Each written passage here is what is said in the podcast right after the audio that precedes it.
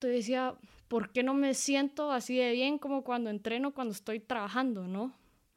Entonces me empecé a cuestionar muchísimo y, y a partir de eso fue que yo empecé como a ir hacia adentro y a, a decidir qué es lo que yo quería hacer con mi vida y que realmente yo quería perseguir lo que, lo que a mí me gustaba, ¿no? O sea, como ser fiel a mi esencia.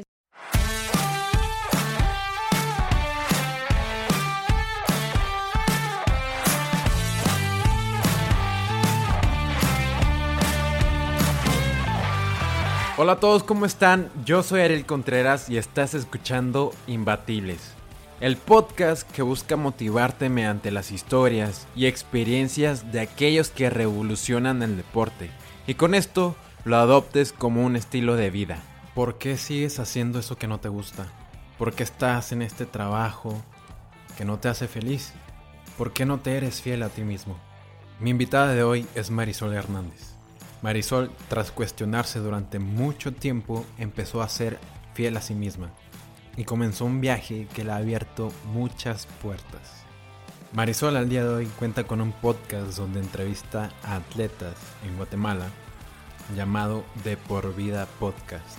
Quédate para saber cómo Marisol dejó atrás la seguridad, la estabilidad por algo que realmente la llena y la hace feliz. Yo soy Ariel Contreras y esto es Imbatibles.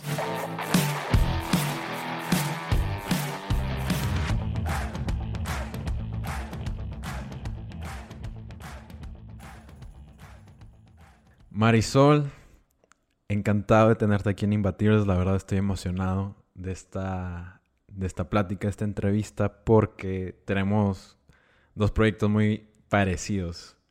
¿Cómo estás? ¿Qué tal, Ariel? Mucho gusto. La verdad es que para mí es un honor poder estar aquí contigo. Como te acabo de decir hace un rato, la verdad es que nunca me han hecho una entrevista en un podcast, así que bueno, a mí me encanta platicar, así que haceme todas las preguntas que querrás. claro que sí. Marisol, quiero empezar primero con ¿quién hizo que te enamoraras del deporte? ¿Quién fue el culpable de que tu vida eh, fuera todo deporte? Pues mira, honestamente yo no le diría a quién, porque la verdad es que desde niña mi mamá siempre cuenta que era súper, súper inquieta.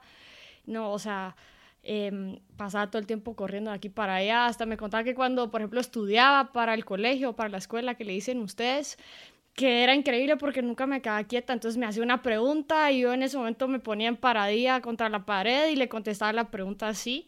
Entonces creo que desde niña como que traía esa energía y, y pues siempre destaqué mucho en los deportes, ¿no? O sea, en el colegio, en la escuela cuando jugaba fútbol, jugaba fútbol con los niños, nunca jugaba muñecas, o sea, yo creo que mm, desde niña me encantó estar activa, yo creo que ahí empieza todo. Entonces eras eh, ¿cómo se le dice? Hiperactiva. Sí, sí, un como poco. muchos atletas. Ajá, ajá, así es.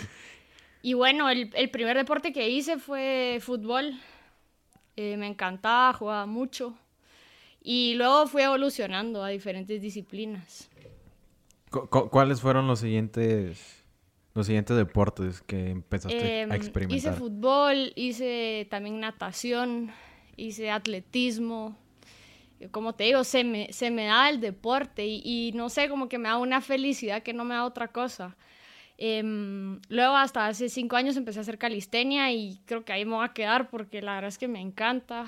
No, no veo otra opción ahorita de, de deporte que me guste. Oye, Marisol, y antes de llegar a la calistenia, este, ¿seguías con la natación o qué pasó para entrar al mundo de la calistenia? Sí, eh, mira, te cuento. Yo empecé a hacer entrenamiento funcional como complemento al, al fútbol. Jugaba fútbol 11 en la universidad. Y mm, pues me servía mucho el entrenamiento funcional porque me daba mucho aire y también me empezó a dar fuerza en todos los músculos del cuerpo, ¿no? Entonces era un complemento. Luego empecé con CrossFit como complemento y luego conocí la calistenia y cuando empecé en la calistenia dejé el fútbol. ¿Y por qué, qué te hizo quedarte en la calistenia? ¿Qué fue la diferencia entre el entrenamiento funcional y el CrossFit? Mira, honestamente a mí lo que me encanta de la calistenia es, es algo nuevo y a veces cuando digo la palabra calistenia pues todos se quedan como, ¿qué es eso? porque no, pues, no es muy conocido, ¿verdad? Es un deporte, una disciplina que ha agarrado mucha fuerza en los últimos años. Yo creo que ha agarrado esa fuerza porque hacemos estático, se llama uno de los elementos que hacemos en calistenia, es decir, que tratamos de dominar nuestro cuerpo en contra de la gravedad. Entonces, por eso nos ves a veces haciendo paradas de manos, haciendo front lever, back lever, y lo que pasa con estos movimientos es que tú buscas sostenerlos por mucho tiempo, es muchísima tensión en los músculos. Entonces... Sí, hay mucha fuerza isométrica. a mí lo que me gusta, claro, isométrico, exactamente, esa es la palabra. A mí lo que me gusta de los isométricos es que cuando yo aguanto, eso me obliga a estar presente totalmente. O sea, no puedes tener otra cosa en la cabeza porque te caes. Y como son milésimas de segundos, segundos, o sea, ya aguantar un isométrico por cinco segundos ya es muchísimo, ¿no? Entonces, creo que eso fue lo que más me gustó, que mi motivación empezó a ser no tener un buen cuerpo, eh, pues no tanto mi apariencia, sino lograr resultados. Y eso fue lo que me enamoró de la calistenia. Además, otra cosa que es muy importante, que me obligó a conocer mi cuerpo, porque si es como te digo, es un cansancio, o sea, hacer isométricos implica un cansancio muscular que es muy, muy alto y si no lo sabes controlar, es muy fácil que te lesiones. Entonces empecé a conocerme muchísimo, empecé a conocer mucho mi cuerpo y a sentir y saber cuándo descansar, que es algo que no había aprendido en las demás disciplinas. Oye, Marisol, y cuando estás en la universidad, estás con el fútbol, complementas funcional, CrossFit y luego llegas a la calistenia, ya para ese tiempo terminaste la universidad? Sí. ¿O abandonaste de no, lleno? No, no, no, nunca, nunca abandoné la universidad. Honestamente, cuando yo empecé a estudiar, no sabía que quería estudiar, no tenía ni idea, creo que a muchos les pasa. Em, te cuento, yo decidí que estudiar así haciendo Ting Marín, no sé si en México saben qué es Ting Marín. Sí, sí, sí. Que al azar, porque honestamente... Así también me pasó. no, en serio, ti también. Sí, o sí, sea, sí. yo no, Es una larga yo no sabía si estudiar medicina, si, si quería ser abogada, si quería ser ingeniera. Y honestamente, o sea, yo era alguien que tenía buenas calificaciones en el colegio, entonces pues había muchas posibilidades y eso como que me, me estresaba. Al final yo decidí estudiar ingeniería ambiental, que es algo que me gusta mucho, pero la verdad es que no trabajo mucho en eso, porque he intentado perseguir más lo que me gusta no tanto para lo que soy buena, sino lo que me gusta. Entonces, no, nunca dejé la universidad. O sea, yo estudiaba y al mismo tiempo hacía deporte. Y sí terminé. Ajá. Y terminaste haciendo aún fútbol. Sí, o sea, mira, cuando el- la última vez que hice fútbol, no, semiprofesional, ¿verdad? No era profesional, era universitario. O sea, cuando me gradué lo dejé de hacer. Ok, y ya estuviste ahí de lleno en la Ajá. calistenia, ¿correcto? Sí. Ok. Marisol, después que la calistenia te hizo conocerte aún más tu propio cuerpo, ¿qué, qué más te, te dejó la calistenia? ¿Qué, qué otras experiencias te empezó a brindar y empezaste pues a generar otras ideas como que dijiste, bueno, esto puedo crearle algo en lo que puedo vivir?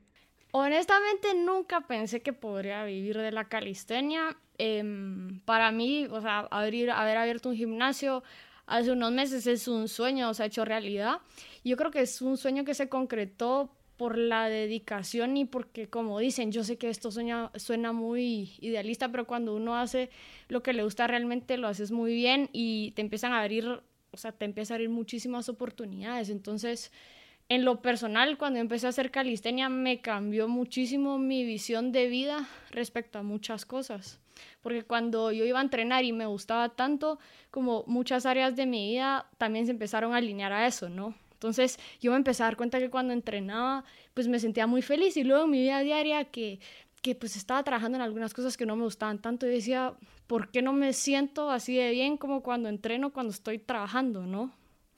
Entonces me empecé a cuestionar muchísimo y, y a partir de eso fue que yo empecé como a ir hacia adentro y a, a decidir qué es lo que yo quería hacer con mi vida y que realmente yo quería perseguir lo que, lo que a mí me gustaba, ¿no? O sea, como ser fiel a mi esencia, si se le puede decir así. ¿Cómo, ¿Cómo llegaste a esa decisión? Porque creo que todos llegamos a pasar algún momento en que te cuestionas mucho.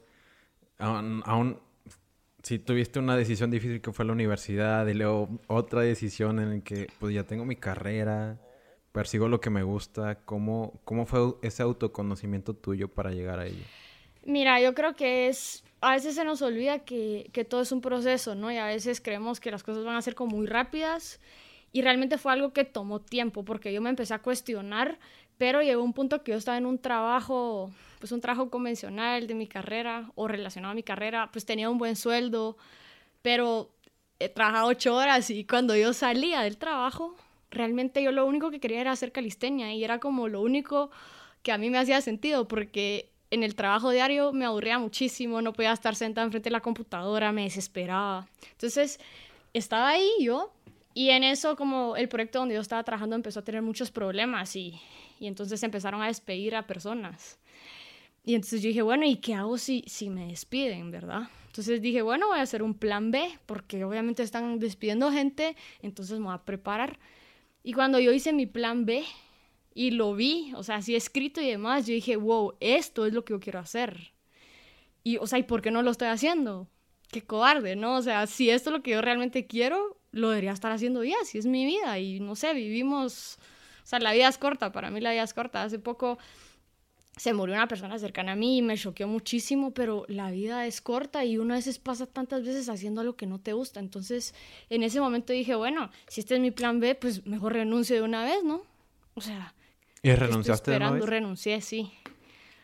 y, y, ahora que ya habías renunciaste, ¿no te volviste a cuestionar que... Sí, o sea... ¿Qué carajo estoy haciendo? sí, la verdad es que sí. No, no, fue muy fácil, Ariel. Porque yo, a veces, como te digo, uno es muy idealista. Entonces yo renuncié y de casualidad hay cosas que solo se dan y uno no se explica cómo, pero el que era mi entrenador de calistenia estaba viendo de hacer su propio gimnasio y cuando yo estaba pensando si renunciar o no, me dijo mira Marisol, yo voy a abrir un gimnasio y yo quiero que tú estés ahí, yo quiero que tú des clases y seas head coach. Entonces cuando él me dijo eso, dije, wow, al menos tengo algo, no es como que voy a ganar lo mismo que estoy ganando ahora, pero al menos ya tengo algo. Y entonces eso fue lo último que yo necesité para renunciar, pero honestamente después de renunciar sí pasé más o menos un año, un año en piquito, sí cuestionándome y diciendo como, ¿será que hice bien? No sé, o sea, sí dudé y sí pensé en aplicar a otro trabajo y meterme como a, este, a esta vida laboral, ¿verdad? Que es la típica.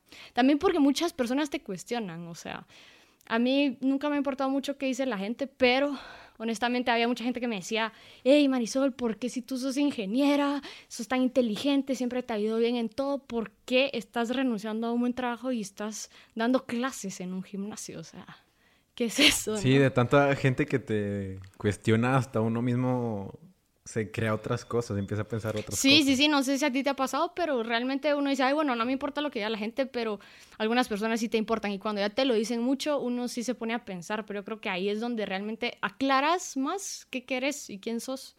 Sí, claro, de hecho, creo, creo que también sí he pasado por eso y es como una lucha interna propia y también con, con amigos, familiares, entonces creo que es algo que muchos pasamos en algún momento de nuestras vidas. Sí, sí, sí. Bueno, y también creo que algunos lo pasan y, se quedan del otro lado, ¿no? O sea, como que dicen, bueno, mejor sí, aplico otro trabajo y pues ya, o sea, me rindo. Pero yo no quiero hacer de esas, así que aquí estamos.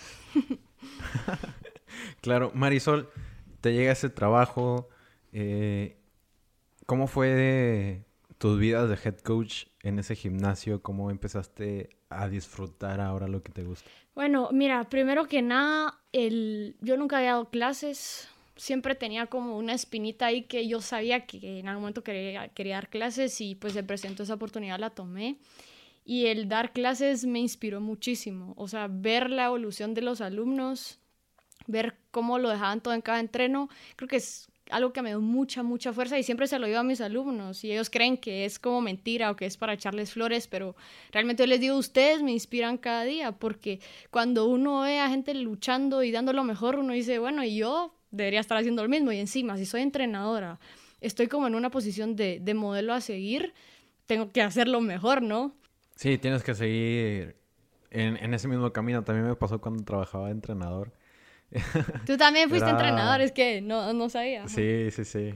Sí, eh, fue, ya, ya tengo tiempo de eso, pero algunos llegan súper mal, con muy poca condición física y luego ves que ya incluso son mejores que tú y es como que wow. Exactamente, y, y, también lo que tú decís, o sea, a veces llegan, no llegan con el mejor de los ánimos, pero simplemente uno en la posición de, de, entrenador le puedes decir un par de palabras, ya sabes cómo motivarlo, y sale diferente de la clase, ¿no? Y eso es lo que a mí me encanta, que, que el deporte va mucho más allá, ¿no? O sea, y eso es lo que me pasa a mí cuando empecé a dedicarme al deporte, que mucha gente me decía, ¿por qué estás haciendo eso si tú sos ingeniera, sos esto? Yo decía, wow, o sea, no sé por qué están cuestionando, definitivamente no se han dedicado al deporte porque si no me entenderían. Y bueno, no, no me has preguntado sobre por vida, pero esa es una de las razones por las que yo decidí hacer el podcast, porque yo empecé a ver que el deporte realmente lo marca uno de tantas formas que dije, esto se tiene que saber, o sea, ¿por qué se, se ¿cómo se puede decir? Se, se ve de menos el deporte a veces, ¿me entiendes? Sí, especialmente pues en Latinoamérica, que vivimos en un mundo que el fútbol es el rey de los deportes en Latinoamérica, entonces mucha gente pierde de vista otros deportes o la historia de otros atletas que la verdad inspiran demasiado. Sí, totalmente, para, Para allá vamos, solamente quiero seguir aclarando un poquito. Marisol, luego, ¿cuándo fue que te llega la idea de o, empezaste a visualizar de que un gimnasio, querer tu propio gimnasio? Em, mira, la verdad es que no, no puedo recordarme de un momento específico. Em, lo que sí es que yo empecé como a... A ver, yo tengo un socio, ¿no? Somos, o sea, somos tres, somos tres socios ahorita de la marca, tenemos tres gimnasios. Pues uno de ellos es mío y pues los ingresos son míos, ¿no? Los demás gimnasios yo sigo dando clases porque ese es el acuerdo que tenemos, pero siempre he sido un poco, no sé si es buena la palabra, pero un poco rebelde, en el sentido de que, o sea, a mí me gusta siempre opinar, decir qué pienso y sugerir. Entonces, me acuerdo que a veces con, con, el que, bueno, no era mi socio, era mi jefe, yo le decía, mira, deberíamos de hacer esto, lo otro, ¿por qué no vamos las clases así? ¿Por qué no vamos un taller de esto? O sea, yo quería más. Y él se empezó a dar cuenta de eso. Entonces lo que pasó fue que un punto que me dijo, ¿sabes qué? Yo, yo veo que tú tienes muchísimas ganas de seguir creciendo, o sea, tenés muchísimo que dar y honestamente yo no quiero que te mantengas solo como, como entrenadora. Entonces, pues, ¿por qué no abrís un gimnasio de la misma marca y nos volvemos socios? Y pues obviamente se me iluminaron los ojos y, y no, no la pensé nada y empecé a buscar dónde lo abría y ya, o sea, sí. ¿Cuánto te tomó hacer, abrir ese gimnasio? Me tomó como dos meses, o sea, fue algo muy, muy rápido porque, porque cuando me lo dijo, yo dije, bueno, ya, ya me dio luz verde, ¿no? Y, y ahorita me voy a poner a buscar. Entonces hablé con un amigo y le dije que conocía mucho el tema de locales y demás porque yo no lo conocía, ¿no? Y cuánto cuesta, pues, por local, que incluye tema de estacionamiento, etcétera empecé a averiguar y dije, bueno, yo sí creo mucho en que las cosas cuando a uno le convienen y tú estás haciendo el trabajo, las cosas simplemente se dan, si tú haces el esfuerzo. Y eso dije, yo confié y dije, voy a mover todo lo que tengo que mover, voy a preguntar y demás. Y en cuestión de dos meses ya tenía dónde. Y lo abrí. Sí, yo, yo, también, yo también confío mucho en eso, Marisol, que si uno trabaja, si uno tiene dedicación, las demás cosas se van acomodando para que se den. Sí, sí, sí. Ah. Y bueno, también está el otro lado, que a veces pues tú haces todo el trabajo o uno hace todo el trabajo y no te sale, pero creo que eso también son como lecciones, ¿no? A veces es como cuestionarte y decir, bueno, ¿qué no estoy haciendo bien? O cuando estás haciendo todo bien y no te sale, bueno, tal vez no sea el momento, quizá no es por aquí y amagas y, te vas por otro lado, ¿no? O lo agarras por, por, por, la, por un lado, ajá. Sí, sí, claro, totalmente. Marisol, ahora sí, que mencionaste de por vida. ¿Por qué? Bueno, ya nos explicaste por qué querer empezarlo, pero ¿en qué momento dijiste quiero compartir historias? Quiero que la gente se enamore del deporte como, como yo y que entienda lo que estoy viviendo. Em, mira, Ariel, como te digo, cuando yo me empecé a meter más al deporte, hubieron momentos que con alumnos o personas, atletas, como cuando uno se empieza a mover en el medio, empiezas como a conocer a más personas que se mueven como en lo mismo que tú te estás moviendo. Entonces, pues empecé a conocer atletas, alumnos, etcétera, y a veces empezamos a hablar de deporte y luego empezamos a hablar de cosas que eran más de la vida, ¿ya? Como de sabiduría de vida, de lecciones de vida y, y todo empezaba en el deporte. Entonces, Ahí fue cuando me hizo clic, porque a veces me decían unas cosas que yo me quedaba, wow, como que me explotaba la cabeza. Y yo decía, esto no puede ser que, que no lo esté escuchando alguien más. A veces, por ejemplo, yo salía a correr con alguien y me contaba, sí, es que me pasó esto y aprendí esto. Y yo decía, esto está increíble, o sea, esto lo tiene que escuchar la gente. Y, y también otra de las razones por las que decidí hacerlo fue porque como tú sabes, creo que está mucho la tendencia de hacer deporte para verme bien, ¿no? O sea, que hacer deporte porque para las vacaciones quiero tener un buen cuerpo, esto y lo otro. y honestamente para mí quizá fue la motivación inicial hace mucho tiempo, pero para mí la motivación para hacer deporte pues no tiene nada que ver con cómo me veo.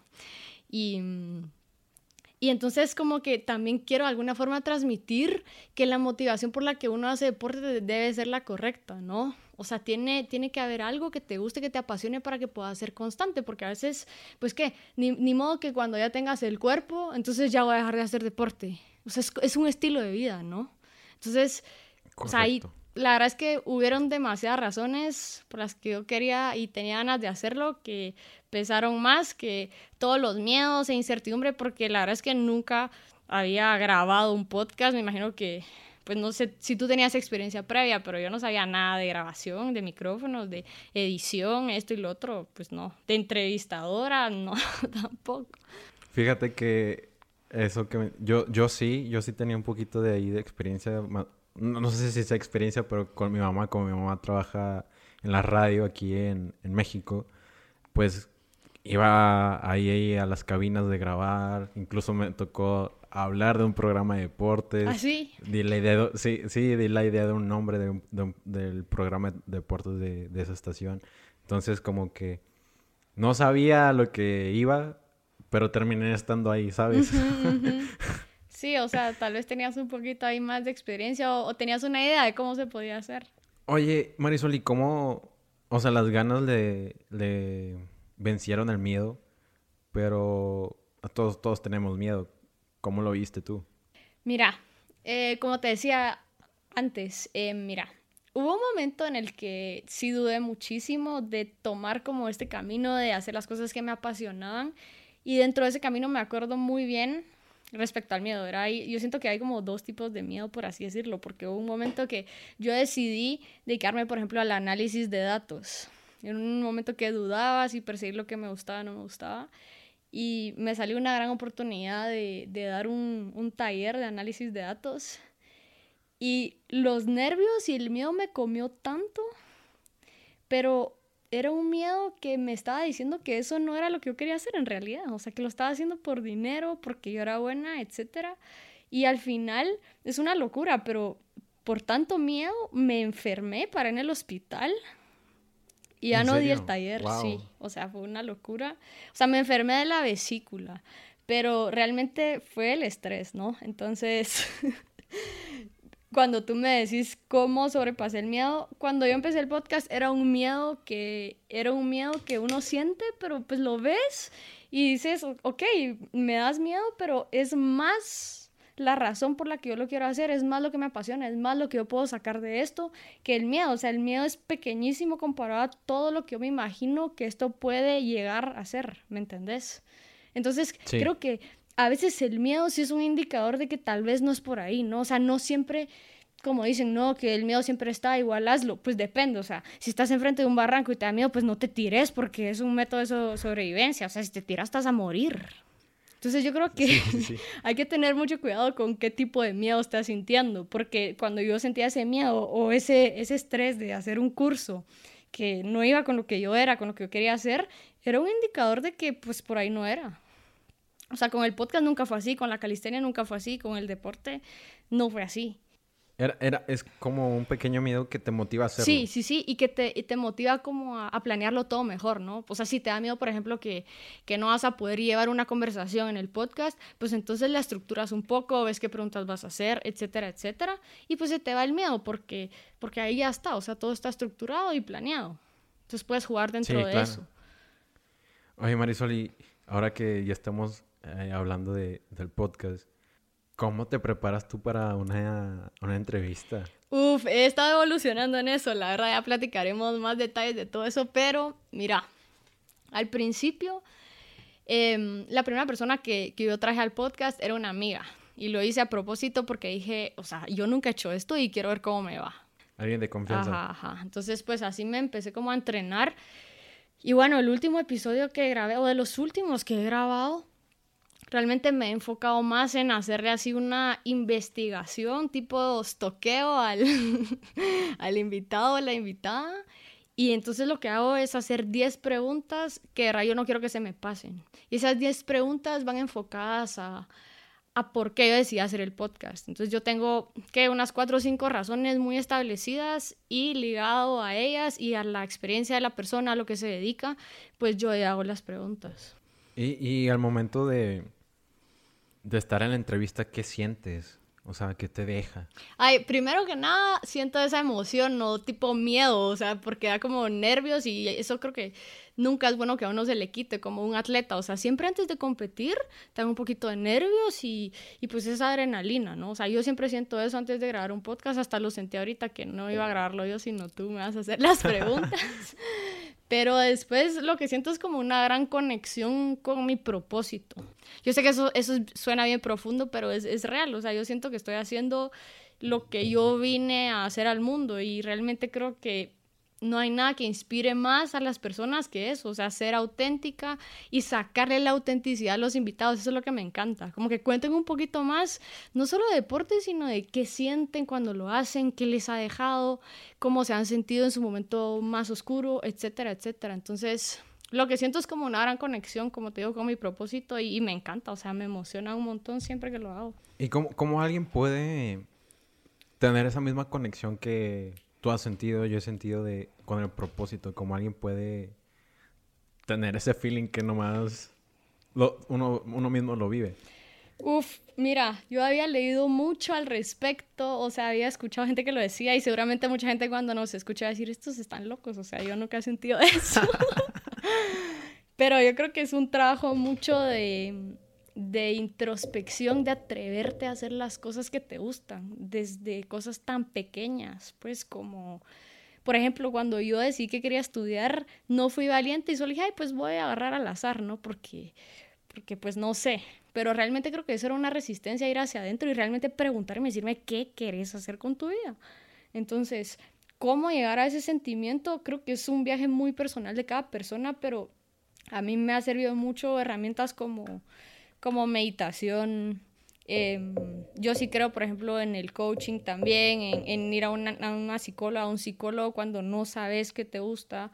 Pero lo más básico es realmente ser fiel a, a, lo que tú sentís, ¿no? O sea, si esto te emociona, hacelo, aunque te digan todos y te digan, no, es que, ¿por qué estás haciendo eso? O tú no sos buena para eso, tú sos buena para esto, o sea, aquello, pues te tiene que valer madre, perdón por la expresión, pero tenés que ser fiel a ti, porque realmente a quien uno le rinde cuentas es a uno mismo, a nadie más. Wow, sí, muy cierto eso, o sea, creo que es un clavado hacia adentro, conocerte totalmente, aunque no quieras verte como eres.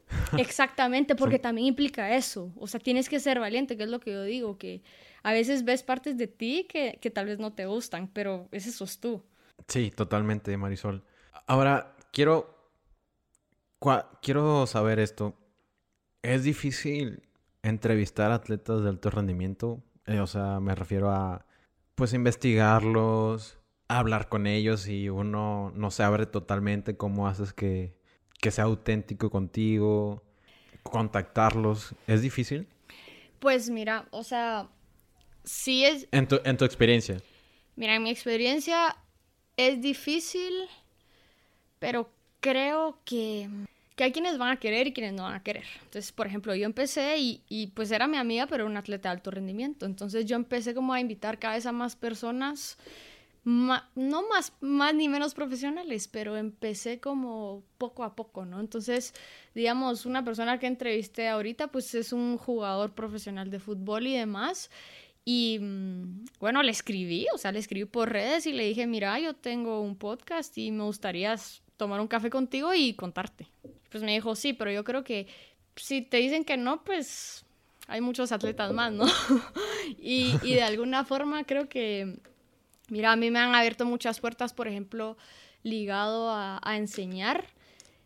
por ejemplo, yo sé que tal vez no es la mejor forma en que funcionen algunas cosas, pero invité, vino una persona que, que enseña yoga a Guatemala y es una persona con mucho prestigio a nivel mundial. Y, y una alumna que también hace yoga me dijo, mira, quiere probar una clase de calistenia. Y bueno, pues esta maestra de yoga, o sea, honestamente ella podría pedirle clases de calistenia a cualquiera del mundo, ¿no? O sea, ¿por qué a Marisol? O por lo menos así lo pensaba yo. Y pues es una oportunidad que no desaproveché, pero a lo que voy con esto es que cuando yo le di clase a ella, hubieron muchísimas personas que como me vieron dándole clases a, a una persona de talla mundial, se abrieron muchísimo, ¿no? Y fue como, ah, bueno, entonces Marisol sí sabe lo que está haciendo, ¿me entendés? Entonces, yo sé que suena un poquito feo, pero poco a poco tenemos que ir avanzando y, y logrando que, que, se animen esos atletas de alto rendimiento, porque ya vieron que otro se animó, que es de su nivel, y pues ellos dicen, bueno, yo, ¿por qué no? Y respecto, sí. ajá, y respecto al tema como más de abrirse, yo lo que hago es, que se me olvidó decirlo en, en cómo planeo el, los episodios, yo siempre trato de hacer una reunión previa con el atleta. O sea, me junto con ellos así a tomar un café y le digo, mira, yo no estoy grabando y les cuento, o sea, y me abro mucho yo. Y o sea, como, como okay. que yo me vuelvo, yo sé que esto a veces no suena bonito. Vulnerable. Vulnerable, ajá, exactamente, esa es la palabra. Lo que pasa es que a muchos no les gusta porque creen que vulnerable es como que implica que te pueden herir o algo, pero para mí hasta que uno no, no se abre, ¿cómo vas a esperar que los demás se abran, no? Totalmente. Entonces, eso hago, o sea, me abro mucho con los atletas y eso como que es una conexión que hace que ellos se abran también. Sí, de hecho, me acordaste mucho de mis primeras entrevistas. Uh -huh. Me acuerdo que dije, quiero hacer un podcast. Y para ese entonces, este, un amigo de nosotros, Diego, que tiene el podcast de Dementes, pues yo ya lo conocía de antes porque trabajábamos en el mismo lugar. Uh -huh. Y dije, hasta que este güey ahora el curso va a tardar muchísimo. Mejor yo investigo. Total, ya supe cómo hacerlo. Compré el micrófono. Y me llegó al, no sé, lo pedí en Amazon, me llegó en dos días. Y al día siguiente ya tenía dos entrevistas. Wow. O sea, ni siquiera, ni siquiera probé el micrófono. Llegué todo nervioso. Pero creo que de eso se trata algunas veces. En mi caso fui muy aventado, sin planear tanto las cosas. Pero es, son cosas que uno no piensa hasta dónde puede, puede llegar esta oportunidad o este proyecto que está haciendo. Que abre muchas puertas, que, que te, te da más de lo que tú le estás dando. Sí, sí, sí, definitivamente. Yo creo que sí es importante uno aventarse porque a veces pues hay, yo siempre pienso que hay momentos en los que uno tiene más valor, hay momentos en los que tienes menos y que estás como un poquito más cobarde y esos momentos de valor hay que aprovecharlos también. Entonces puedes sí, ser que totalmente. hagas una cita y demás y luego de que la hagas digas, ay, o sea, wow, me, creo que me lancé mucho, pero bueno, ya está la cita y ahí qué vas a hacer, o sea, pues tienes que grabarlo y ya, o sea. Sí, Marisol, la verdad me está agradando mucho esta plática, siento como para que no sepan, la, eh, la primera vez que como que hablamos virtualmente. Sí, es el primer contacto. eh, totalmente, pero siento como si estuviéramos hablando desde hace mucho. Quiero pasar a otras preguntas, preguntas más concisas, Marisol, sí, sí. que te puedes tardar lo que tú quisieras tardarte. Es, ¿hay alguna película, libro, documental que haya cambiado tu manera de ver las cosas? Sí, eh podría ampliarme, pero como es conciso, a mí me gustó muchísimo, muchísimo. No, dale, dale. Ampliate, okay. hay tiempo. pues mira, yo honestamente creo que hay que aprovechar muchísimo que ahora tenemos tanta información al alcance de nuestras manos. Eso puede ser bueno o malo porque a veces uno ve tantas cosas que no sabes qué escoger. Pero yo sí he encontrado, por así decirlo, mis mentores, las personas que, que sigo y demás, que me han motivado muchísimo. Y hubo un libro que me marcó tanto, tanto, hace más o menos cinco años que lo leí, que muchos lo mencionan, se llaman El, el Poder de la Hora, The Power of Now. Ah, sí. Y no, no, lo he leído, la verdad, pero sí he escuchado que mucha Es gente... muy, muy bueno, es, pues es un poco espiritual, pero básicamente lo que aprendí de ese libro fue que, o sea, yo vivía con mucha ansiedad a veces y miedo por lo que te digo, que no estaba haciendo lo que yo quería y realmente me cambió de perspectiva en que el ahora es todo lo que tenemos y que honestamente nosotros somos dueños de nuestra narrativa interior, ¿no? O sea, qué historia te vas a contar de tu vida, de lo que te está pasando y qué quieres hacer con ella, ¿no? Entonces sí me encantó, me encanta, se lo súper recomiendo. Súper, muy bien. Marisol, la siguiente es, ¿qué atleta te inspira y por qué? Uf, em, eso es algo delicado para mí, o sea, a mí Mira, yo te podría decir que los primeros atletas que me inspiraron fueron David Beckham, Federer. Yo creo que hasta estaba enamorada de ellos cuando era niña. Pero poquito a poquito me, fui deshaciendo de esta, de esta mentalidad de tener que admirar a alguien como tan fuera de alcance. No sé si me entendés. Sí, sí, totalmente. Y realmente a mí me inspira a cada atleta que yo veo que está haciendo algo y que está desafiando los límites que ya existen. Por ejemplo, em, personas que yo he invitado al podcast que tal vez no son campeones mundiales, pero que cuando yo les pregunto algo dicen unas cosas que digo, wow, y me muestran con su vida y con sus acciones diarias realmente lo que significa el éxito, ¿no? Entonces, no me gusta como cuando me dicen cuál es tu comida favorita. Ah, también me cuesta decidir porque hoy puede ser el sushi, mañana puede ser la pizza. Entonces, ¿Quién es el atleta que más me inspira? No sabría decirte. Me inspiran muchísimas personas en el mundo de la calistenia también. Em, pero no podría elegir. Sería como, como dejar de valorar a, muchísimos que tal vez no son de talla mundial, pero que me inspiran todos los días. Mis alumnos son atletas que me inspiran todos. Sí, totalmente. Concuerdo contigo en eso. ¿Cuál es el mejor consejo que te han dado? Mm, eh, sé tú misma, aunque creo que yo misma me lo doy porque... ¿Por qué? Porque sé tú misma. Porque, mira, yo tengo 28 años y seguro me queda mucho por vivir, pero nunca he sido más feliz que cuando he sido fiel a, lo que a mí me gusta hacer y, he perseguido pues esa pasión y esa esencia. ¿Y el peor que te han dado? Em, no renuncies a eso porque es lo seguro. Mm. Eh, ahí implica... ¿Cuánta gente no le ha dicho mucho Implica trabajo, implica pareja, tantas cosas que uno por quedarse en la zona de confort, pues no te atreves a, a desafiarla. La siguiente pregunta, Marisol, es de lo que has aprendido personalmente con el podcast, con la calistenia, con el deporte, cómo ha impactado en tu vida. ¿Cuál es el mayor aprendizaje que te ha dejado? El mayor aprendizaje que me ha dejado todo esto del podcast y pues de perseguir lo que a mí me gusta es que cuando tú persigues lo que te apasiona, eh, realmente sos capaz de aprenderlo solito, o sea, no necesitas un curso en esta era digital, no, necesitas un curso, no necesitas ser experto. O sea, cuando yo empecé el podcast me dijeron, pero tú no estudiaste comunicación. Pues no, pero ¿y, y qué? O sea, o sea, hay algunos que estudiaron comunicación y pues no se atreven a hacer un podcast y no es hacerlo de menos, pero, o sea, no necesitas ser experto en algo para hacerlo. No necesitas ser experto en algo para hacer lo que te apasiona. Pues así lo podríamos Totalmente. Resumir, Totalmente. Creo que a mí también me dijeron eso al principio. ¿De verdad? sí. Pues, o sea, es interesante, pero ahí es creo que uno, uno se da cuenta desde dónde te están dando los consejos, ¿no? Porque es que hay consejos que te dan desde un lugar como que es tu higher self o tu, versión, tu mejor versión y, pues tú se lo das a alguien y lo motivas y demás. Y hay consejos que los dan desde el miedo y entonces pues no quiero recibir ese miedo. Ajá. Marisol, la última pregunta para terminar. ¿Qué te preguntarías si tú fueras el host de este podcast? ¿Qué te preguntarías a ti misma? Si yo fuera host de Imbatibles. Totalmente. ¿Qué te preguntarías a ti? yo me preguntaría a mí misma. Ala, no sé. Está buena la pregunta. Déjame pensarla un poquito.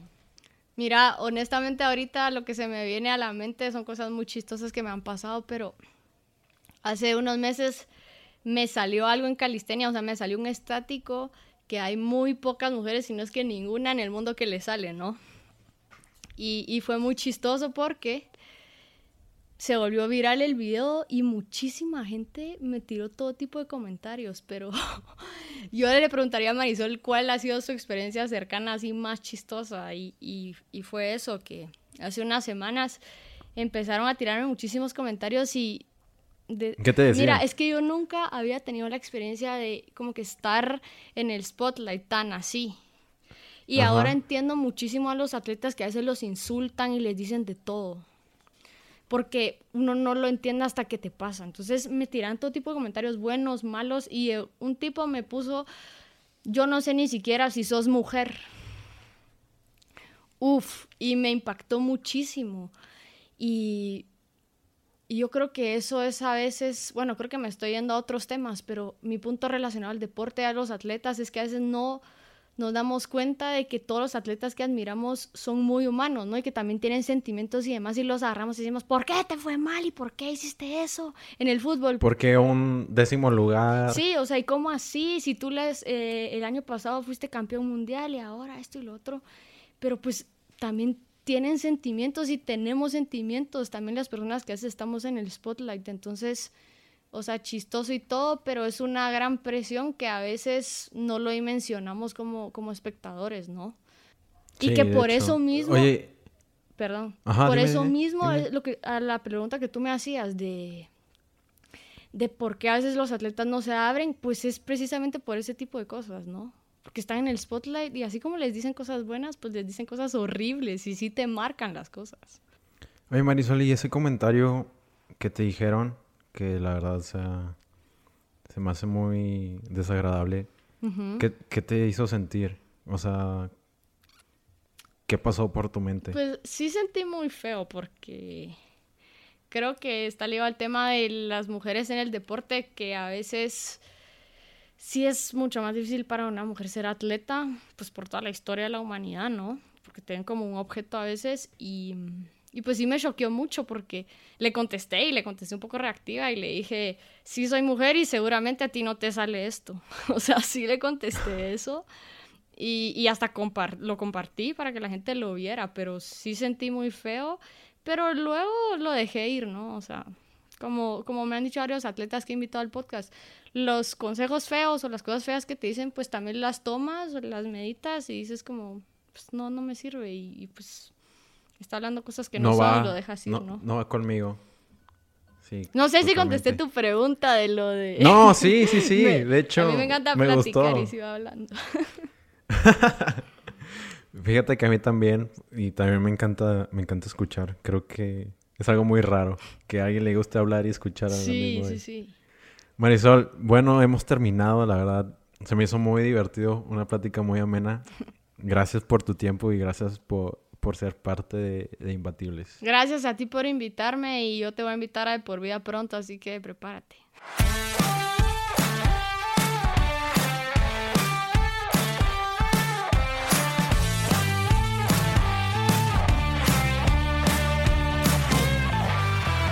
Espero que hayas disfrutado de este episodio de Imbatibles. Estamos disponibles en Spotify, Apple Podcasts, YouTube y en las principales plataformas para escuchar podcasts. Si te gustan nuestros episodios, agradeceríamos mucho que nos dieras una calificación de 5 estrellas, dejes una reseña y sobre todo que les cuentes a tus amigos cómo suscribirse. Yo soy Ariel Contreras y nos vemos el próximo miércoles con otro episodio imbatible.